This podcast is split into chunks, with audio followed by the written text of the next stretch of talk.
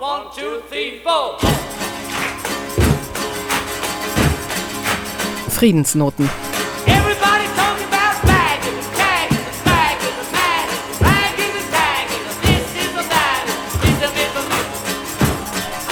Was waren das für Zeiten, als es legitim war, für den Frieden ohne Waffen zu sein? Give Peace a Chance war eine Friedenshymne für die Generation von Pazifisten, die sich heute, wenn sie die gleichen Argumente wie damals vorbringt, vor Repressalien schützen muss und davor gecancelt zu werden. Die Psychologin und Medizinerin Alexandra Streubel präsentiert den Song von John Lennon und Yoko Ono für die 35. Folge der Friedensnoten, Sprecherin Sabrina Khalil.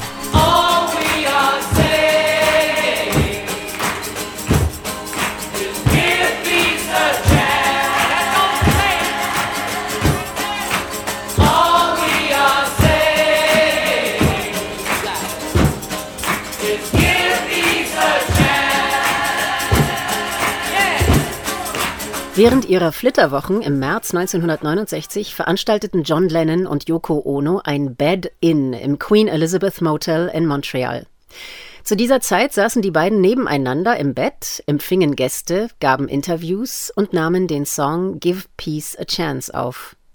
Sie begründeten die Aktion damit, dass Demonstrationen die Öffentlichkeit zunehmend gleichgültig ließen und man die Menschen über ein Bed-In auf anderem Wege auf Probleme aufmerksam machen könnte. Der Song besteht aus vier Strophen im Marschrhythmus mit einem sich wiederholenden Text, der an das Rezitieren von Mantras erinnert, sowie dem prägnanten Refrain All we are saying is give peace a chance. Die mehr oder weniger willkürlich zusammengestellten, teils frei erfundenen Begriffe deuten auf das sinnlose Blabla hin, das die Friedensbewegung zu dieser Zeit führte. Bagism, Shagism, Dragism, Madism, Ragism, Tagism und die mit Thisism, Thatism, Ism, Ism, Ism zusammengefasst werden.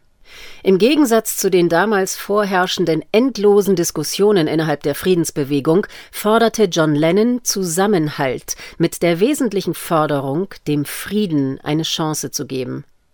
Diese Veränderung der Konzentration auf gewaltfreie, positive Friedensaktivitäten ist die dramatische Wende unter den Aktivisten, die zu dieser Zeit stattfand.